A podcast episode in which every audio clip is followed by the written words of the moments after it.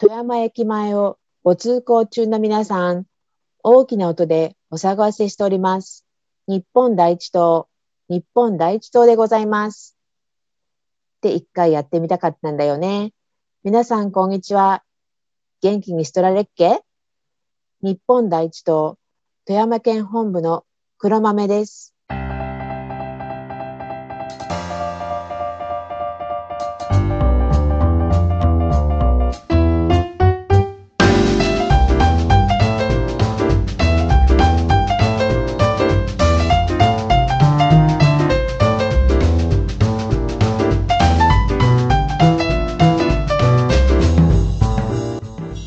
私は富山県出身で、今はサンフランシスコ近郊に住んでいます。皆さんの生活は5年前より豊かになっていますか？皆さんは5年後の生活に希望を持っていますか？どうでしょうか？日本の未来はずっと平和だと思っていますか？5年前より便利にはなっていても豊かにはなっていない。働いても働いても給料は上がらない。未来どころか日々の生活で精一杯の方が大半ではないでしょうか。平和だと思っているのは私たちだけで、尖閣諸島には連日中国船がやってきています。竹島は韓国に取られっぱなし。拉致被害者も帰ってきません。北方領土も取られっぱなし。スパイ防止法がない日本には、スパイが山ほどいて、技術や情報が抜かれ放題です。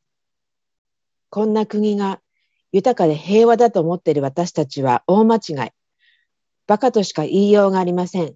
そして皆さん、政治家やこの国を支配している上級国民たちは、こんな状況がずっと続けばいいと思っているんです。自分たちの思い通りに物事を進めるために、有権者がずっとバカで入れてくれたら、それでいいのです。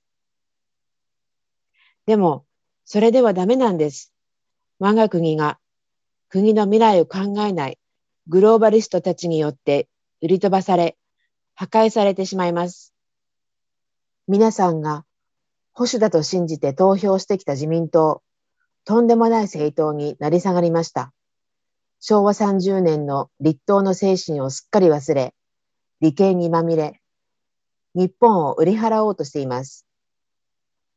共産党も立憲民主党もなんか嫌だし、維新もうさんくさいし、やっぱ自民党でいっか。そう思っていませんか？本当にそれでいいですか？最近の自民党のポスターはご覧になったことがありますか？赤いバッグに菅総理の顔があって、国民のために働くと書いてあるんです。街で見かけた方もいらっしゃるかもしれません。赤いバッグが中国を連想させて、見るだけでいつも嫌な気持ちになるのですが、国民のために働くって今更何をほざいているんでしょうか？信じられますか？これまで誰か他の人たちのために働いていたということでしょうか？そうですよね。武漢肺炎が日本に入ってきたばっかりの頃、各地の自治体が防護服やらマスクやらを品にプレゼントしていました。その後、日本ではそれらが不足し大騒ぎになりました。核ミサイルを日本に向けているという敵国に、マスクをプレゼントするアホな国はどこにもありません。政治家がどっちを向いて政治をしているのかよくわかりました。武漢肺炎で経営難に陥っている飲食店に保証金を十分に出さず、時短営業を要請するばかりで、日本人には我慢させるくせに、特段の事情とか言って、外国人をガバガバ入国させています。感染が収束するわけがありません。こんなご時世ですから、家庭の事情で退学を余儀なくされている大学生がたくさんいます。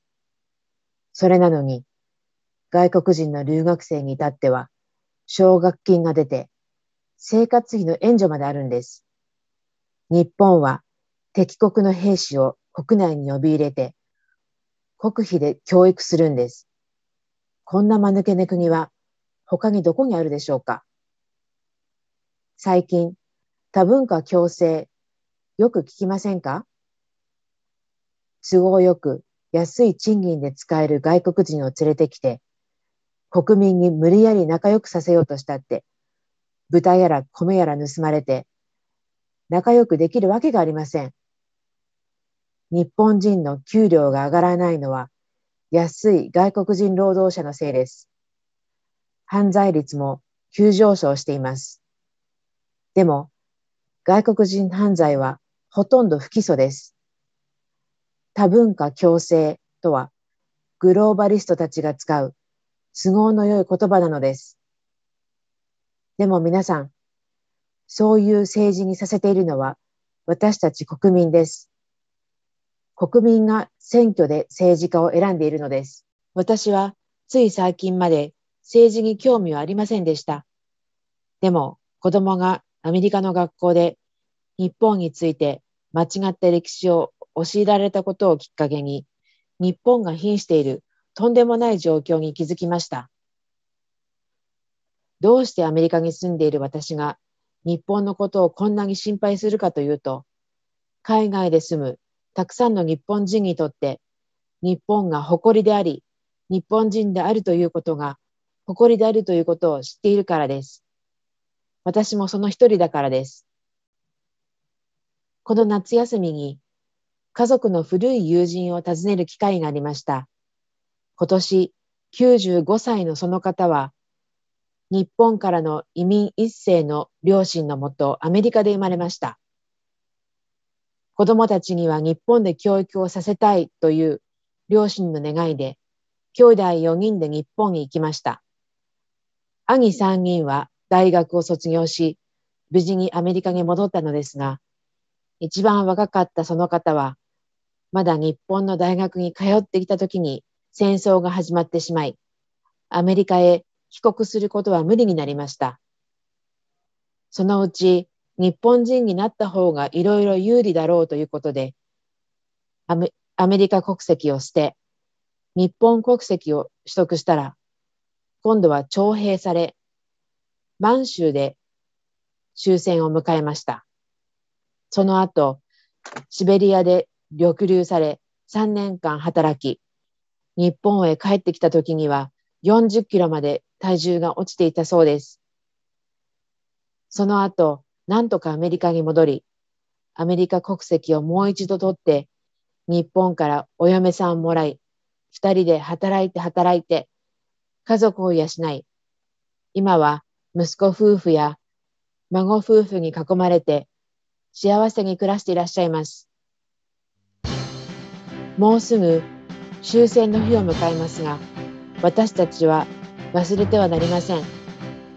日本のために戦ってくださった方々がいます。高度成長期にがむしゃらに働いてくださった方々がいます。今の生活は先人たちのおかげなのです。そしてそれを次世代にもつなげるのが今ここにいる私たちの役目です。今私たちが政治を変えなければ20年後30年後50年後の日本は他国に乗っ取られアジアの最貧国になるでしょう子供たちのため孫たちのために日本を滅ぼすわけにはいかないのです今私たちに何ができるでしょうか？問題は政治に何をしてもらうかではなく自分たちに何ができるかです。もうお任せ政治はやめにしましょう。お任せしてきたからいいようにされてきたんです。